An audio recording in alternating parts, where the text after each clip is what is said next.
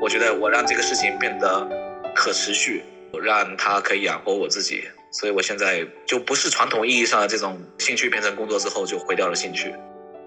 觉得这其实就是商业的本质啊，商业就是在一个戴着镣铐，怎么样跳一场漂亮的舞蹈。你还要在理想主义跟现实主义之间找到一个平衡。真正具有创新的人，其实是对着一片荒芜的农场，有那种苍凉感的。嗯，广岛是玩资本的那些人，但是高居在殿堂之上。所以我就那句话叫什么？大师在流浪，小丑在殿堂。愉悦干货，提供坚果般的无负担商业与品牌营养。欢迎收听 B B 商业与品牌，在这里我们一起聊商业与品牌的有趣故事。我是 Linda 拿铁林，我是 Sean。二零一八年的时候，一家专注中国青年研究的机构叫青年志出版了一本书，叫《游牧》。书中呢提出了一个标志性的趋势洞察，就是中国年轻人正在走向大平原时代。对个人最大的影响在于远期的目标和规划变得不可靠和不具性价比。那七零后、八零后笃信，为了未来可以牺牲当下。在风云变幻的大平原时代，会面临过高的风险。新一代的年轻人更兴奋把握当下，不惧未来。这样的年轻人，他们往往具备以下几个特征啊：第一个就是不害怕换工作，甚至不害怕转行；第二个就是往往拥有副业，有一个自己的兴趣爱好，而且这种兴趣爱好能够把它变成收入，变成经济的来源。这种随遇而安、快速适应、为当下而活的生活方式，被青年志定义为游牧。这周呢，因为一次出差的机缘，让我遇到了这样的一位游牧青年，所以我就立马向他发出了上我们播客的邀请，他也非常爽快的答应了。所以，让我们先来欢迎我们这期的嘉宾 Harry，他是松木巴士的创始人，一位已经在房车上生活了五年的年轻人，这一点也是让我决定让他 上故事，对的，上我们播客的非常重要的一个原因啊，跟大家打个招呼吧。Hello，Hello，Linda，Hello，Sean，Hello。嗯，你好，哈利。你好。帮我们简单的介绍一下你自己吧。我不知道我刚才这个说的是不是把你标签化了？好像有一点。对，没有，我其实是很普通的一个人嘛。从过往的经历来说，以前就是在我是福建人，福建海边的一个小县城长大的，就是那样子，上高中、上大学。我上了研究生，然后一个机缘巧合的原因去了国外读书，回来之后又在一些所谓的大厂里面上了几年的班吧。整个过程其实很普通，也就是这几年，一七年的时候辞职的，在外面游荡了一段时间，最近又开始给自己做一些事情，就大概很普通的一个过程。那你对我刚才说的就是游牧青年这一点，你是有什么解读？你认为自己是游牧青年吗？看他是从什么维度去解析吧，因为我觉得我可能精神上还是的，但是从形式上面现在也相对比较固定。一七年到现在一直都住在车上，但是现在有自己的工作室，有自己的工作，然后有自己的一点小小的商业，不像一七年刚出来那样子一直在路上游走。我是觉得青年志里面他对游牧的定义，第二点跟第三点，我觉得有点偏乐观了一些，往往拥有副业，拥有不止一种挣钱的能力。这个我觉得偏乐观了一些，以我认识的人为准。有丰富的兴趣爱好，而且兴趣爱好很可能会带来收入，也不一定，也不一定，也不一定。大部分人是没有办法带来收入的，是吗？我认识的人当中，应该是大部分人可能工作是工作，兴趣爱好是兴趣爱好。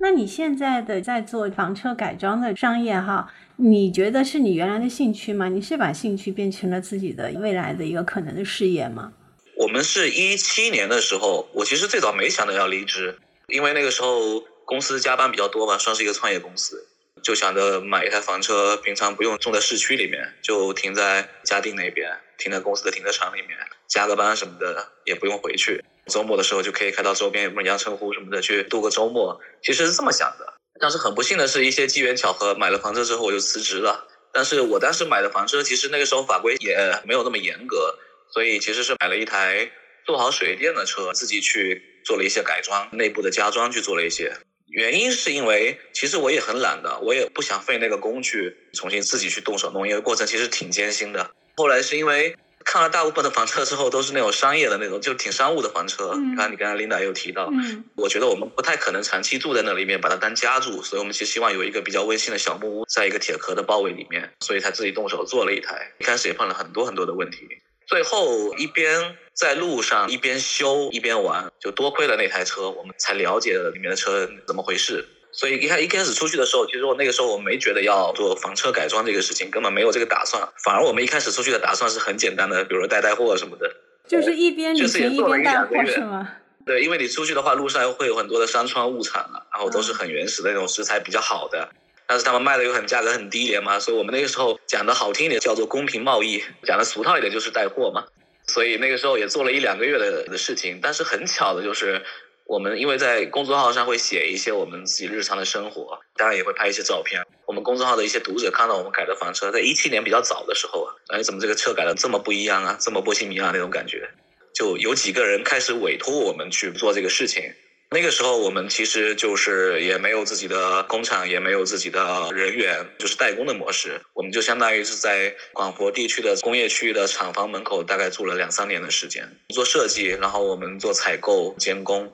由别人来生产，大概这个事情就慢慢这样开始了。但是到了后面，因为代工其实会有很多的问题，比如说你对质量的把控是没有办法完全把控的，进度啊什么的。对，所以那个时候我们就当时在想说，我们要不然干脆别干这个事情了，因为太苦了，然后整个生活环境也不是我们想要的。两三年的时间在厂门口，那个时候自己开玩笑说，嗯，没关系，没关系。伊隆马斯克那个时候听说也住在特斯拉的厂门口，所以就那样坚持下来了。要不然就不要做了，要不然自己做吧。所以我们就是后来还是没有舍弃这个事情，还是自己请了人，然后自己开了公司，慢慢有了自己的厂房，人越来越多，很顺理成章的成长起来的。所以我不觉得他我们是一个带着纯粹的创业目的去做的这种商业，它可能就是自然长起来的。就是你是从什么时候想拥有一台房车的？其实有一个过渡阶段，有一个早期形态。我周末基本上不会在上海，基本上周末都会在离上海周边两百到四百公里外的一个地方乡村里面度周末的，不是在山上就在河边什么的。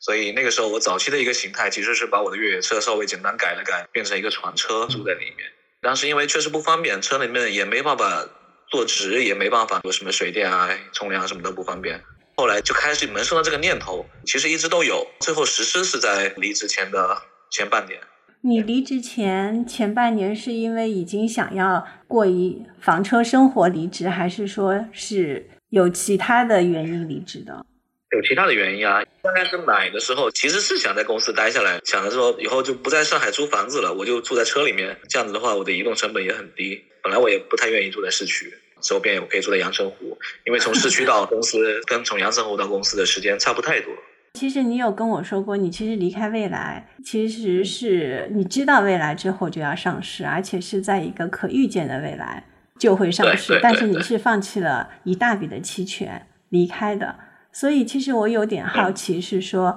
对于一个年轻人来说，如果他可以忍受一段不算长的时间。来获得一笔可以让他至少一段时间来说是可以财富自由的这样的一个生活的话，你当时是怎么下定这个决心放弃这个机会的？我好像根本都没有到那个下定决心的地步，我可能政治觉悟比较低。以前刚回国的时候，可以马上落户上海的，我毅然决然的把自己的户口迁回了老家，对钱可能没有特别大的概念。直到后来未来上市了，股票好像一股是到六七十美元吧。当时算了一下，哇，好多钱啊！然后心里面有小小的咯噔了一下，但是其实可能咯噔也就是大概五秒钟左右的时间嘛，很快心情就平复了，也没有特别大的遗憾，因为可能拿了那么多钱也不一定是个好事情。所以其实我觉得你是骨子里很精神游牧的那种人。就本身你骨子里就是想流浪，因为我刚刚在大家说怎么解读《游牧青年》的时候，就是我自己之前也很喜欢《游牧》这本书嘛，就是他有这样写到几个点，就《游牧青年》的话，第一点有自己的积蓄或持续的收入，第二点的话是有一技之长，可以自己支配时间，第三点他们也会在社交网络上分享自己的游牧生活日常，可能比喻成猫。像猫一样流动共生，就是又有点任性。其实你的选择有点任性的，比方说住在这种房车里面，孤立存在的那种状态，但是一点都不孤独。其实有正常的社交空间、正常的工作，其实是你自己个人跟这个社会就是蛮自洽的。我觉得，就是我很想了解一下，就是你理想中的那个生活状态是怎样的。没有考虑过这个问题，但是那种理想的生活状态应该是每一个阶段都会不一样的。嗯嗯，可能对一些人来说，可能就是财富自由，可以躺着吃饭，就算是理想中的生活状态。可能我不一样，我可能每个阶段我想做的事情不一样。我刚开始工作的时候，我的理想的生活形态其实是一个在职场里面光鲜亮丽的白领，然后确实我也是这么做了。从一开始一个设计师，然后慢慢慢慢 leader、经理、总监什么的也做到了。但是直到有一天，我看到了我的老板是一个 VP，那时候经常跟他一起去开会啊什么的，我看到了那样子的一个形态，还要去向上管理，需要向下管理，还要跟平行的部门之间去搞斗争。所以我看到了那个样子之后，我觉得可能不是我想要的一个生活方式。嗯，所以就是因为这个原因，那个时候就觉得到此为止吧。我觉得可以出去换一条路径去走一走看。可能你因为你一直沿着一个正常的爬山的路径去爬，但你爬快到山顶的时候，你看到山顶那个人下来告诉你说，其实啊也就那样了，跟你现在看到的样子差不多。嗯所以但是边上有一条小路你可以走，要不然试一下吧，哪怕它是一个下山的路，但我觉得可以去试一下。所以那个时候其实我出来的时候，我也是没有说我一定非得在路上找一件事情能够养活自己，我只是给自己两年的时间，因为我那个时候留了两年的存款，包括买车的钱，包括在路上的油钱、生活费用。呃，我给自己两年时间看一看，两年之内能不能做一点什么事情，能够养活自己，让这个生活方式变得可持续，慢慢就变成这样子。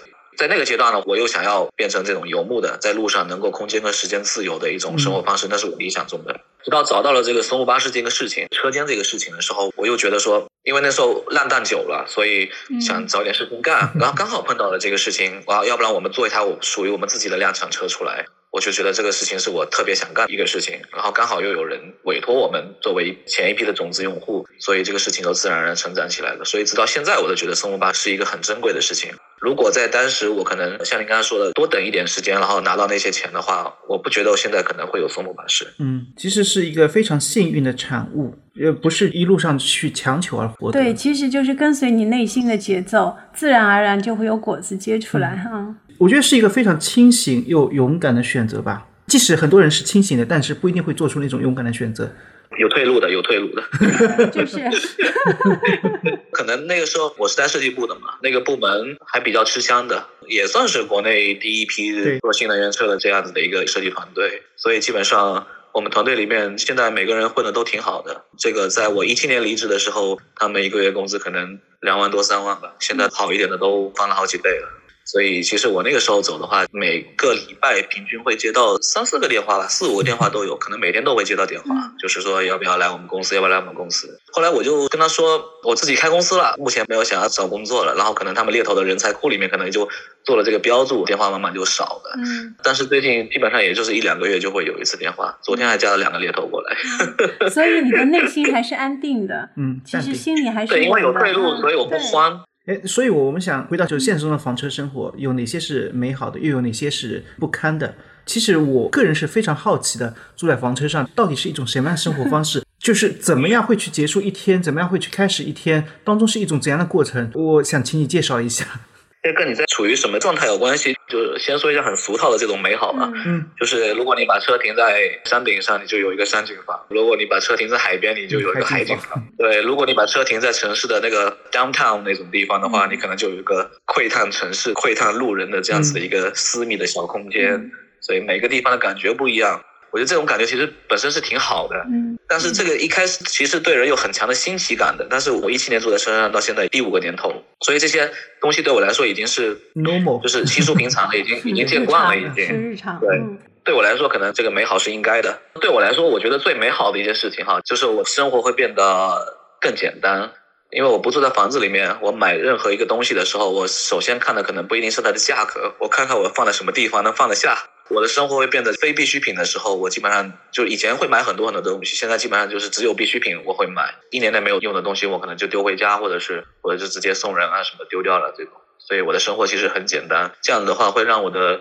移动成本变得很低。就是假设我今天还回去某个公司去上班的话，我觉得可能我也不会在租房子住，我可能会住在车里面。这样子会让我的内心更加自由一点，因为如果我在这个公司干的不开心的话，我的迁徙成本不会那么高。但是反倒这样的话，会让我工作的时候心态会更平和，没有所求，我的事情会做得更好。我觉得这个是房子给我带来最本质上的一个美好的变化。那有这些美好，我们再聊一聊，就是美好后面的无奈或者是不堪有吗？甚至尴尬。没有那么 夸张，那么夸张。但是因为你毕竟是在路上，所以你其实很多时候你不像在城市里面那么便利。我指的是，比如说你马桶堵了，嗯然后你的水管有漏水啊，在城市里面你可以打个电话，花一两百块钱就有人帮你解决这个事情。但是我们是所有都要靠自己来解决。那我其实最惨的一次是我的一个排污系统出了一点问题，嗯，我去换那个排污的泵，我躺在车底下面，管子一拔，那些东西就滴到我的脸上去了。这个应该是算最不堪的了，但是也没有什么特别糟糕的，反正都是自己的。哎，其实我呃特别想问一个问题啊，就是因为最近疫情嘛，其实一定程度上，就像我们如果住在小区里，有可能是要被隔离、被封闭。疫情对你的房车生活有影响吗？几乎没有，因为房车里面没有固定住址。哎，我好奇，你做核酸吗？我到了一个地方之后，需要我做核酸，嗯让下高速让我下高速，对，嗯那我肯定要做的嘛。但是，比如说现在你在安吉 DNA 的话，其实就是核酸的必要性没有那么大，对吗，？其实浙江的农村疫情防控一直还蛮好的。嗯嗯，对，变还是比较松的。我们这三年来没有做过太多次核酸，从来没有被封过一次。现在年轻人啊，对于这种房车什么，他们其实是心生向往的。你想跟他们说些什么吗？你觉得适合哪种类型的年轻人？还是有一些其实对于年轻人来说，他只看到了美好。对，我觉得不管你住在水泥房子里面，还是你住在车里面，不管你在城市还是在农村，还是在游牧的过程当中，我觉得生活一定都是有多面性的。嗯，就是千万不要只听那些片面的吹嘘，他的生活有多美好，多美好，但是看不到红书上的一些以美好的柴米油盐那一面的时候，我觉得那都是假象，都是虚假的。生活一定有好的，一定有不好的一面。坐在车上也一样，所以我只能以自己的经验为例，因为我是有退路，然后大不了两年前花光了再回去上班，工资也不会比原来低多少。我只是给自己一个时间去看看试验一下，所以我们一开始的时候叫做到现在的公众号上面那个 slogan 都是游牧生活试验。其实我们是在做一场游牧生活试验，嗯看看我们这种在传统的这种职场白领这些人离开了那个环境之后，是不是可以养活自己。嗯，所以那个是一场试验，可能我们试验出了自己的路，但是这个路并不适合所有人。我觉得，因为每个人都有自己擅长的一面跟自己不擅长的一面，所以一定要想好自己的 backup 是什么，再去做一件事情会比较好一点。那你觉得你住在房车上的这种生活方式会有结束的一天吗？我现在住的还挺习惯的，让我住酒店我可能都不愿意。过年回家的话，我把我的车停在小区楼下，我经常还时不时的跑下去，在车里面看个电影啊，然后洗个澡什么的。可能我妈还会从楼上跑下来找我说：“你怎么又跑到车里去了？” 对，所以我可能已经习惯了这种方式，所以我现在预见不到我是不是哪一年就会腻味了，就要离开这种生活方式了。但是有可能吧，谁知道呢？那么多年以后。哎，我想问一下，家长对你的房车生活、游牧生活是一种什么样的态度？家长的态度肯定是保守的，嗯特别是像我父母六十来岁了，一七年的时候我说我要离职，非常的不同意。何不但也是，他父母也是非常的不同意。直到去年，我们都已经可以自己养活自己了，然后也有了松木巴士这个车间的一个小商业在做了。他们还劝我说：“你要不要回去上班？把公司卖了，回去上班。”一开始说服他们的时候，我是给他们营造了一个非常美好的未来，就是以后我在什么地方，你们就可以定期过来 跟我玩一玩，长期在路上，让他们觉得我离开公司之后一定会比在公司里面要来的更好，或者至少不比那个差，让他们心里面有这种安全感。我觉得就慢慢就说服他们了。嗯，你有给他们看你改的车吗？刚改完了我们自己那台车，开车回去，我让我外婆上车了。我外婆一开始的时候就是说，整天在跟我面前唠叨说，你这个你也不住在房子里面，外面打雷下雨怎么办？工作又不做，嗯是吧？自己在外面又没事干。我就请她上了一下我的车，嗯她上来之后看看，哦，好像还可以哈。一个八九十岁的老人家上来看了一下，嗯，好像还可以，没有我想的那么糟糕，所以我就不太说这些事情。就是你父母有为你骄傲吗？就是觉得自己的儿子很棒，可以做出这样的改装车出来，我觉得应该一直都有，包括我在上班的时候应该也会有。就一直其实都非常骄傲有你这样的一个儿子啊。啊，我觉得他们是这么想的。就是有句话啊是这么说的，就是毁掉一个兴趣最好的方式就把它变成工作。这句话对你适用吗？我 我觉得也得看情况，因为我觉得大部分的商业其实多少都有点铜臭味。我现在在做房车，如果我去一个正常的房车改装厂去再做房车的话，我觉得可能那个兴趣也会没有掉。但是现在不一样的是，我在给我自己做，我在把我自己的兴趣变成一个产品，让这个产品能够让更多的人用，或多或少的改变一些人的一点点的生活，哪怕它只是一个调剂品而已。但是我觉得我让这个事情变得可持续，让它可以养活我自己，所以我现在就不是传统意义上的这种兴趣变成工作之后就毁掉了兴趣。那聊聊你的品牌松木巴士吧，理想当中你想把它做成怎样的一个商业形态或者是一种产品？我对松木巴士的期待其实不是让它变得有多大的规模，嗯不会让它变成 BBA 那种。我们心中一直有一个标杆，就是帕加尼。在莫德纳小镇里面，像我们现在也在小镇里面，嗯帕加尼也在小镇里面，在那个小镇里面诞生了一些很知名的品牌。帕加尼应该只有五十号左右的员工，一年产五十台左右的车，但是每台车都是精品。可能我们一辈子也做不了卖到它那么贵，我觉得也不应该卖到那么贵。但是至少我是觉得那个是我想要达成的一个目标，或者它是一个灯塔那样子，我一直朝着那个方向走。所以我是对松木巴士是这样子一个憧憬。是不是可以说是一种在乡村里的小的 workshop 这种车间、嗯这样的一个概念？我可能觉得它应该是一个汽车制造厂，嗯但是这个厂呢，又不是有那种多少万亩的一个土地，然后有多少个厂房，每年产多少台车。中国一直没有出现过这样子的一个车企形态，但在国外其实挺多的，帕加尼啊这些嗯其实挺多的。所以我觉得应该，我们是不是可以尝试一下？总会有一个中间路线是可以走的。就是它不是以规模化取胜的，但是它是以个性化的这样的一个满足一部分人的需求这样为目的的。对，然后它也不是一个很小的，就是所谓的一个小设计工作室。我认为它应该是一个具备这样的形态的一个汽车企业。嗯，那只不过它可能跟我们传统的认知的企业这个概念长得不是那么像。是属于精品定制型。嗯，这种可以这么说，它是一个厂。就是它是一个厂，它有各种各样的一些功能，嗯，但是它不是一个大厂。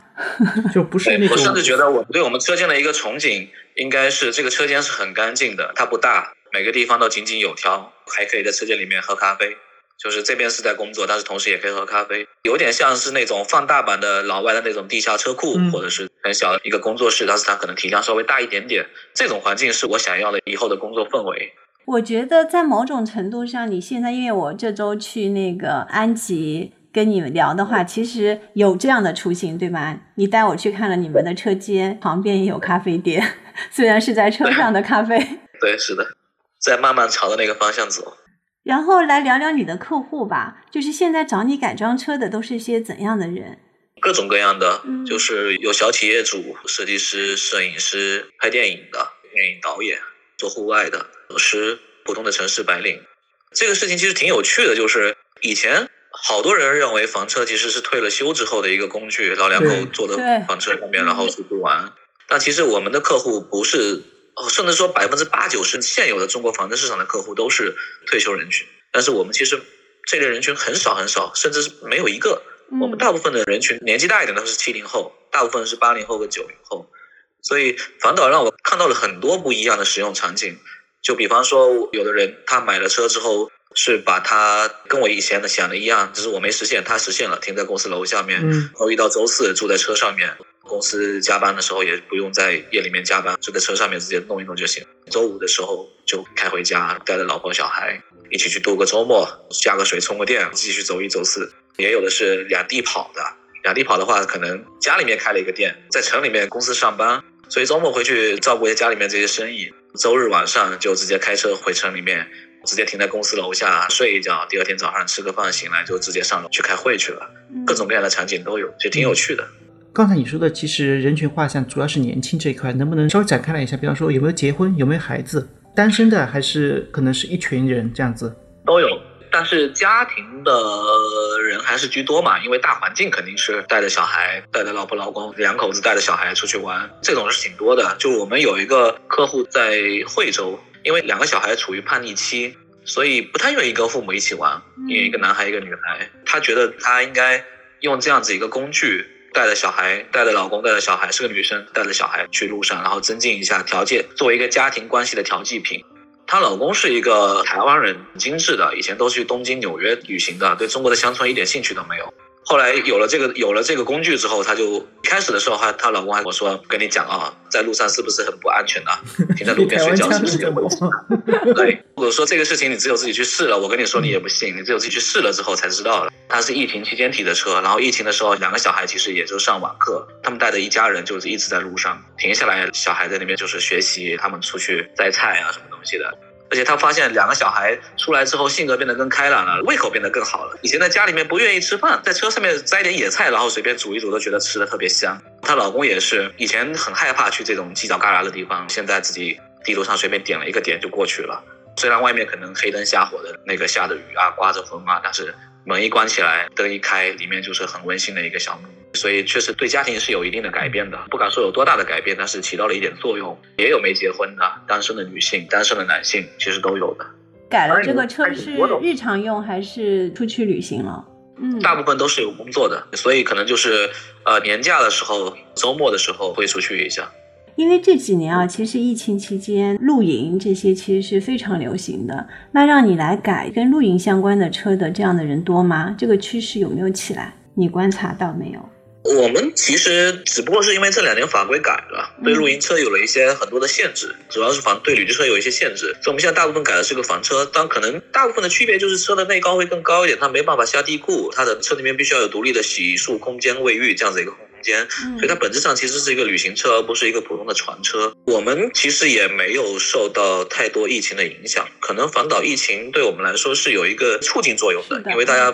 憋坏了，然后关在屋子里面开始思考人生，所以可能就反倒会比以前更多一些，嗯，找我们的人。那找你们的人就跟之前比有什么变化吗？没有，我们的人群一般都还比较明确。现在确实有一些变化了，可能就是我们其实有一个衡量标准的。首先就是你是不是真的需要这个东西？我说的不是一定是刚需啊，就可能你有一些你的使用场景，或者是内心里面你真的喜欢，我觉得 OK 的。如果是这种刚毕业的学生或者工作一两年的，没有多少积蓄，也没有多少回归社会的成本去做这个事情，说想要买一台车去做旅行博主，我觉得我可能就不太会接这个单子，我会劝退他。但这几年有一些变化，可能稍微名气扩了一点出去之后，可能因为以前都是我们。非常非常了解我们的人，因为至少公众号都看了好多篇了，或者看了一两年的，就是会比较明确，比较知道我们沟通起来也比较方便。这一年下来，沟通没有以前那么顺畅了，会让我觉得有一点我变成了一个老板。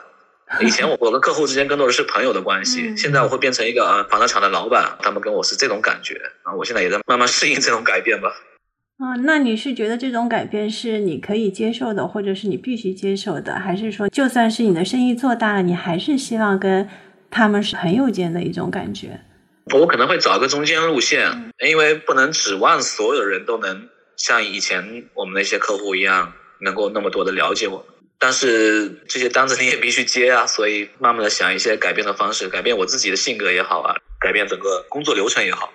因为很多人对于改房车这件事情是蛮好奇的，那这个车是从哪里来？是你推荐给他们，还是说他们本身已经看中了一款车，然后你来给他们改？首先，车是我们买的，因为大部分 4S 店买的普通客车是不可以合法改装的，所以这个车是它的出生证明，是它一出生出来，它就是一个旅居车，只不过是由我们来做改装而已。先给你介绍一下我们的流程。嗯，我们的公众号有个入口叫做那个预定调查问卷，有意向的人要先填一下问卷，然后我看完问卷觉得 OK 了，我们可以互相加微信，我们再会电话聊一次。通过问卷，我们大概能够判断出来这个人的想法，然后聊完之后，我就大概知道他可能适合什么样的车型，他应该买大车呢，还是应该买小一点的车？日常使用的更多一点，还是说他可能就是长途在路上，或者是他一年只有一两个月的时间有这种假期的，会给他推荐。针对每个人，我会告诉他可能什么车型适合你，当然最后决定还是他们自己。价格范围有吗？比方说他想要获得一辆相对理想的车型，小的大概多少钱？大的大概多少钱？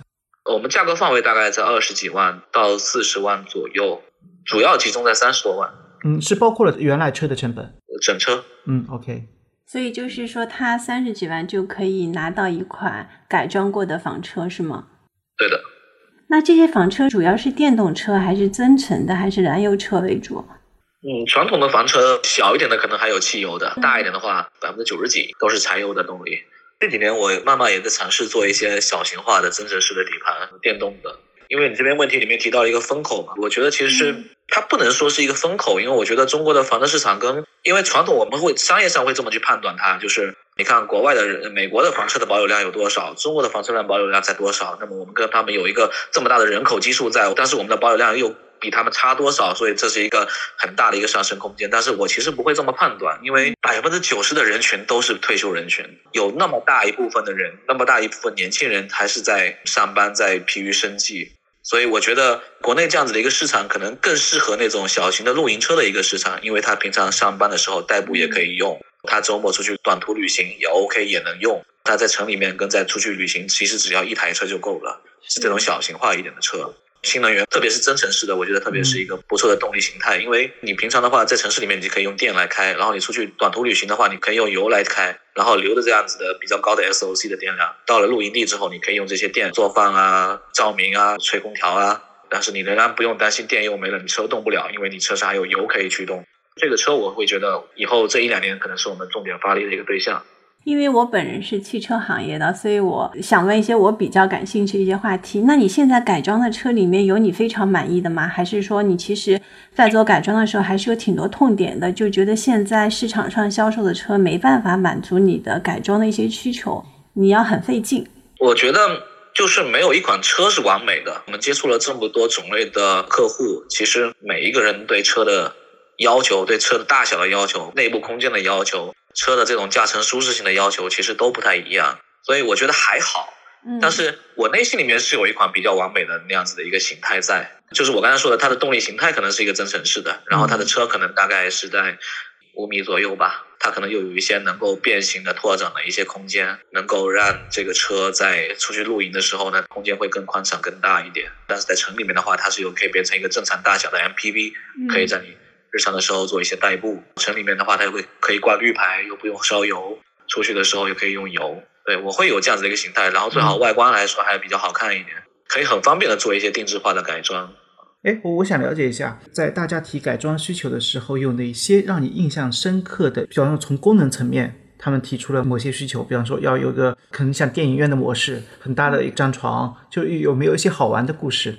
我们会比较落地，所以我做出来的时候不太会有那种天马行空、天花乱坠的。哪怕你做一些什么，哪怕是拓展啊，然后是一些整面墙体的切割啊，其实，在法规上面有很多的要求。比如说你切割了一些主梁什么的，做一些加强结构，合法上牌的话，其实你要在首台样车的时候，你要去做很多的测试，顶压测试、车体的强度测试，要做这些东西的。这些东西往往就是一份报告都非常非常的贵，其实最后消费者是买单不了这么天马行空的想法的。所以，我们其实更多的就是，我会尊重现有的车体结构，会比较敬畏现有的车体结构，不会去做太多的一些变化。但是，我们会尽量在车内去营造一些比较温馨舒适的感觉，然后让每一块的东西它会变得它真的可以用，你真的可以在车里面生活。比方说，以前的房车的床可能就一米二、一米三左右，但是我们的床会比较大。虽然我们床是拼的，但是床跟床的拼缝之间又感觉不到，会睡得比较舒服。保温隔热什么的也要做的比较好。通风换气，还有就是这种冷暖这种空气调节设施什么的，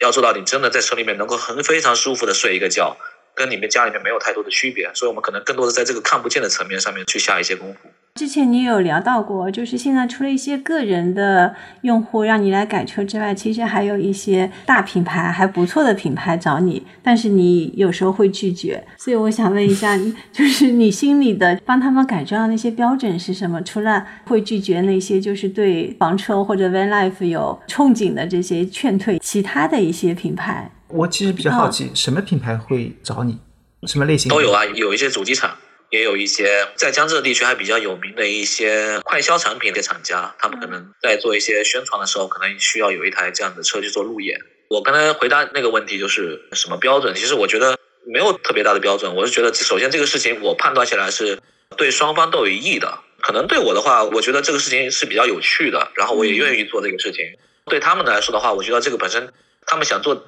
这个事情达到的前提条件是有成立的，就 OK 了。另外就是主要是看人跟人之间的关系吧，可能比如主机厂也好，或者是这些快消品的厂家也好，他们是不是足够真诚吧？跟你聊的是不是足够贴心，能够交心的那种？我觉得这样的话，日后在合作起来，在做事上面会比较容易一些。因为我本身之前也在汽车行业的，所以我大概知道这些供应链、这些采购啊这些东西其实挺复杂的，商务啊、法务这些东西很麻烦。我会不太愿意去给自己添这些我不想添的麻烦，所以大家相处的好不好，我觉得对我接下去做这个事情是有蛮大的一个信心的提升。嗯，所以人与人之间的沟通跟链接对你来说是一个衡量的标准。那你这些年来在房车上生活了五年，有没有一些丧的时候？想放弃？有啊，之前就想不想干这个事了嘛，在广东的时候嘛，嗯就不想干了。呃，你开着车那个去过哪些地方？因为刚才你说到广东安吉，其实开着房车是不是基本上全国很多地方都去了？我们是这么说的，就是我们其实没开房车之前，我基本上也去了全中国所有的省市，国外也去了大概有三四十个国家吧，大部分地方我都走过一遍。但是住到房车上面去了之后，我们其实心态是变了的，不是以我们去过多少地方为骄傲，是我们睡过多少地方为骄傲。就是 对，在哪些地方我们住了一段时间，我们跟当地切切实实发生了一些有交集的地方，而不是一个旅行者的心态，再过去拍个照回去继续上班了。就比方说我们在大理，我们在大理一待就待了得有好久的时间，之前也没打算在那边长，待下来之后就觉得这个生活环境、人跟人之间的关系都非常的好。我们在大理的时候，其实车是停在马路边上的，有一个社区的马路边上，在大理大学的山脚下面，对面有个咖啡馆。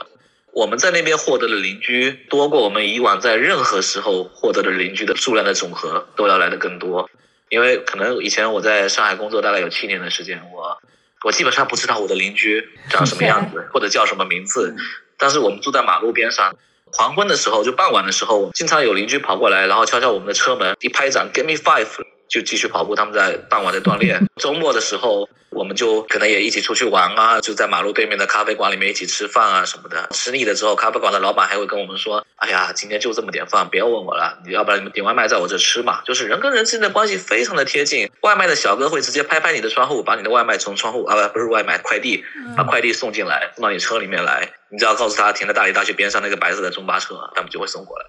很不一样那种生活的感觉，所以曾经有一度时间，我想在大理定居的。大理应该是我唯二想要买房子的地方。我一直是不觉得我应该买房子的，嗯但是以前在国外的时候，可能在希腊科斯岛上面动过买房子的念头，在大理我想动过买房子的念头，但最后都没买。就是当时有动过那个念头，就是那个会让你真的有一个归属感的那个地方。刚才你有说到快递这件事情啊，在路上的时候，因为现在如果你在安吉，其实有固定的地方，但是那一段时间在路上的时候，快递对你 来说是一种困扰吗？啊，不困扰，不困扰嗯。快递的话，其实现在挺发达的。即便你没有固定地址的话，你可以找附近的菜鸟驿站来代收。所以你只要提前判断一下，那快递过来大概三天左右的时间，大概知道一下你三天后到哪儿就 OK 了，写个那个地址就行。其实也是一个需要规划的一个规划的生活。对，那其实也还好，因为就即便你三天不到的话呢，你提前买到下一站去，你可能过个五六天、一个礼拜再去拿也没问题，所以就还好。在你的房车生活中有哪些是不能缺失的？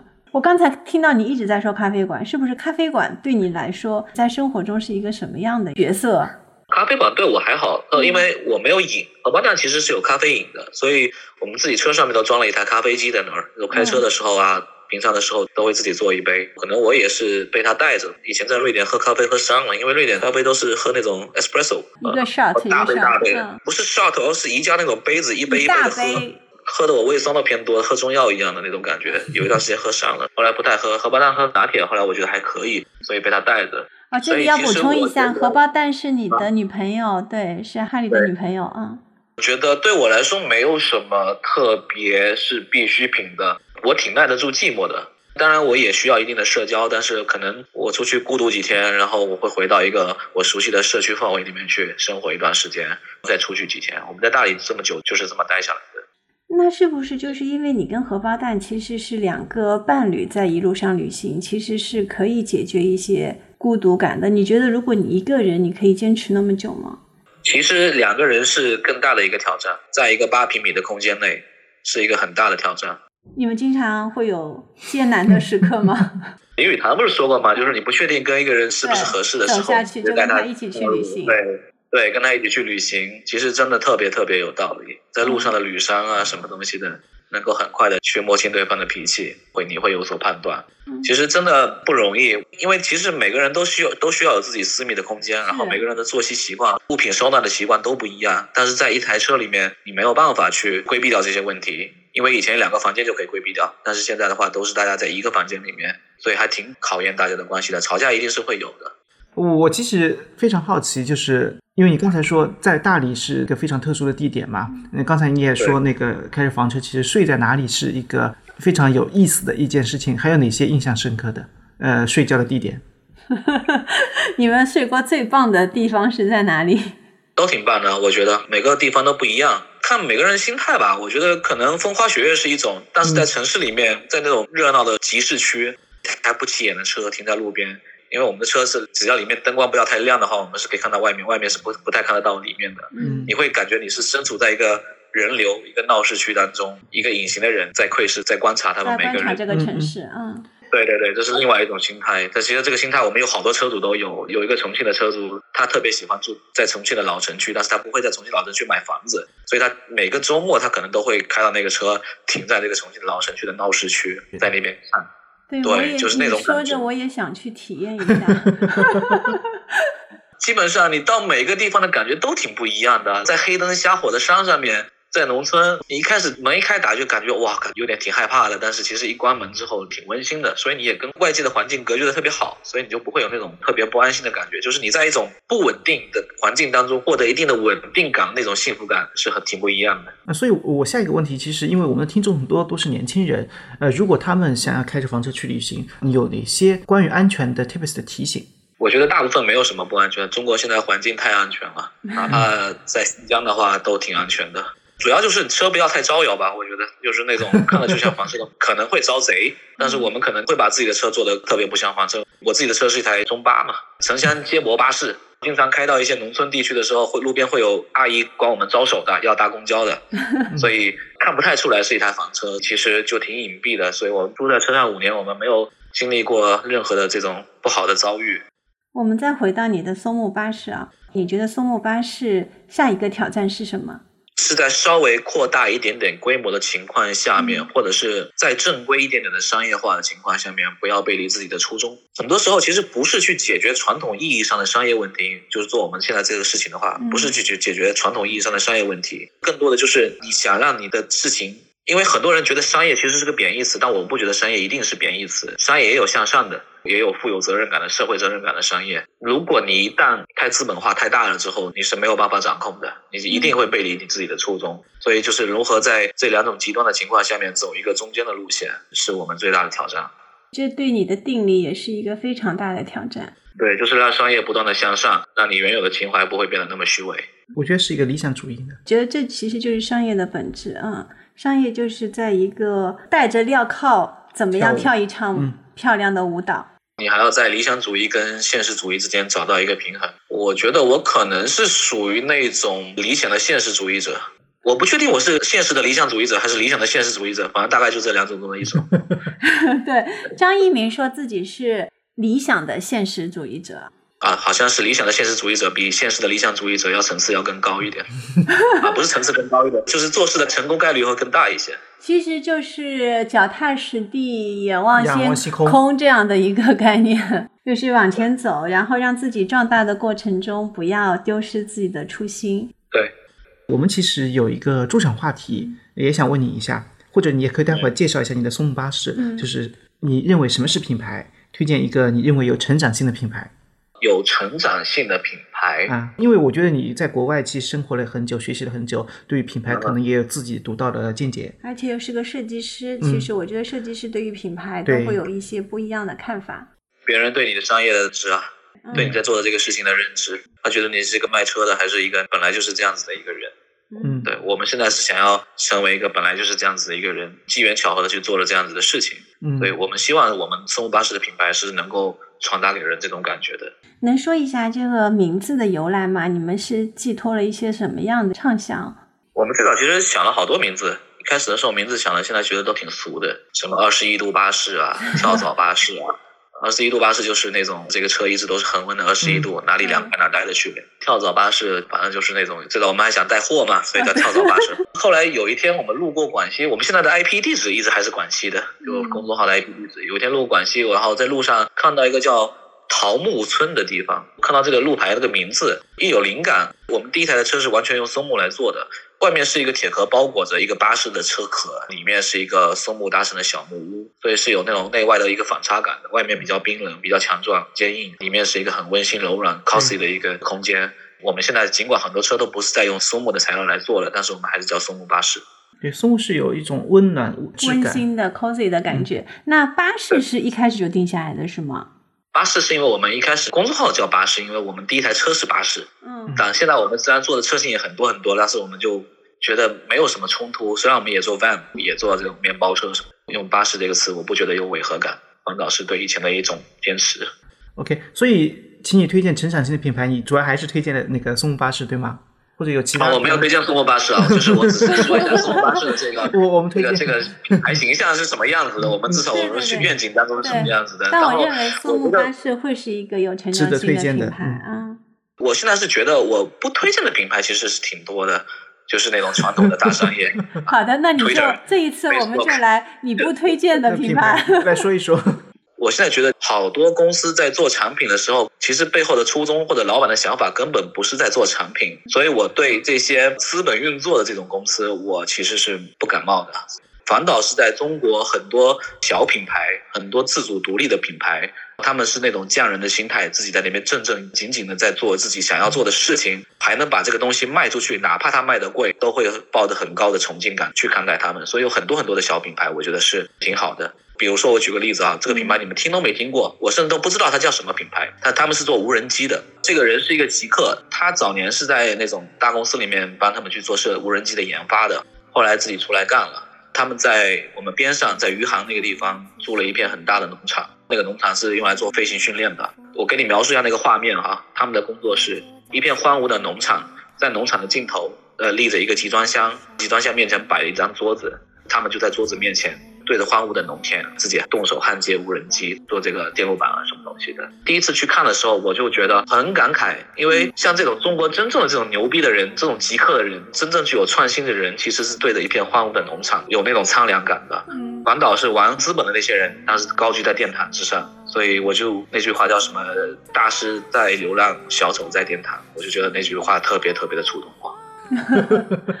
对一种悲凉跟悲壮的那种感觉啊。但是我相信，就是在乡村做一个匠心精神的这样的一个品牌，我觉得在中国现在的环境当中，也许正是可以出来的时候。对，希望吧，因为我觉得硅谷能够那么快的成长起来，其实是它会有一个很宽容的投资环境，它的资本的宽容性也比较高，所以它会有不断的资金让你去试错。但是在中国这个环境里面，相对没有那么好，因为中国的资本大部分都是非常逐利的。为什么现在要打压房地产？是因为以前所有的这些钱，不管你投给谁，你做什么样的限制，其实最终这些银行的贷款什么的都会流入到房地产里面去，嗯所有的热钱都会流到房地产里面去。产生了不断的泡沫，所以我觉得这几年其实房地产的打压是有一定的好处的。好像目前不知道整个经济有什么太多的增长点在那个地方，但是不知道反而是一件好事情，它会让更多的资本去做一些试错，慢慢的又会找到一些新的增长点，而不像以前非常明确的就是我一定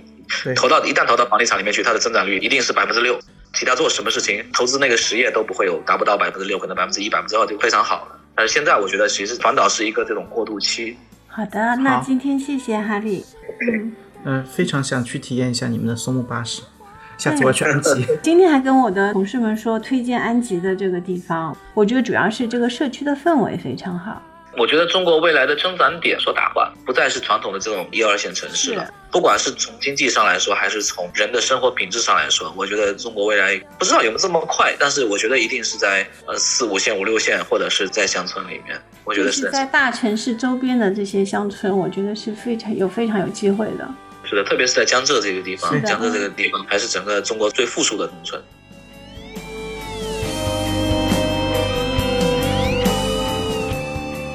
游牧青年们向往的自我是淡定的工匠、灵活的创新者，但在现实中也面临着丧与孤独的挑战。他们稀缺的不是物质拥有，而是个体生活的意义和人与人之间的相处。对于每一个商业品牌，这也是一个值得研究的课题：如何与他们发生连接、共生共处，创造被他们认可的价值。感谢收听本期话题。B B 商业与品牌已上线小宇宙、苹果播客和 QQ 音乐。如果觉得还不错，请给我们五星好评，以及分享给身边的朋友，这对我们很重要。也期待给到我们改进建议，让我们下期做得更好。带不走的、留不下的，我全都交付他，让它捧着我在手掌，自由自在挥洒。如果有一个怀